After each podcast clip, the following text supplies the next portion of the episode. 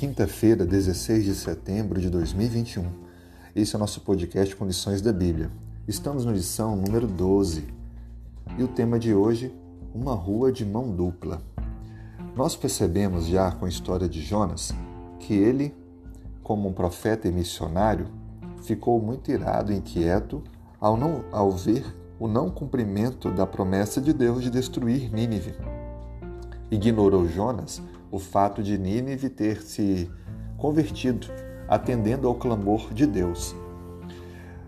E é interessante também percebermos que Deus tinha um duplo objetivo ao chamar Jonas para pregar a Nínive.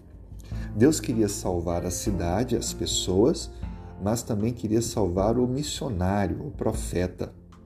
Tanto a cidade como o profeta precisavam se converter. A Bíblia nos fala a importância de olharmos para as pessoas com amor e misericórdia. Veja o que diz a Epístola de Judas, no versículo 21 a 23. Guardai-vos no amor de Deus, esperando a misericórdia de nosso Senhor Jesus Cristo para a vida eterna. E compadecei-vos de alguns que estão na dúvida, salvai-os, arrebatando-os do fogo quanto a outros, sede também compassivos em temor, detestando até a roupa contaminada pela carne. Olha que interessante. A Bíblia está dizendo que para nos guardarmos no amor de Deus, precisamos esperar a manifestação da misericórdia dele. E como fazemos isso? Tendo compaixão pelas pessoas, salvando as pessoas, proclamando o Evangelho eterno. Por isso, a forma segura da gente se manter no amor de Deus é estender a mão para ajudar os outros. Aqui tem um princípio que deveria ser seguido por Jonas: manifestar compaixão pelos outros e buscar salvá-los.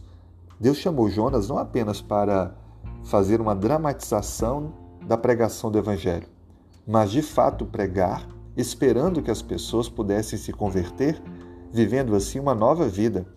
Jonas, portanto, demonstrou não estar preparado para ter um vizinho ninivita no céu. Ele precisava aprender a amar a Deus e o próximo.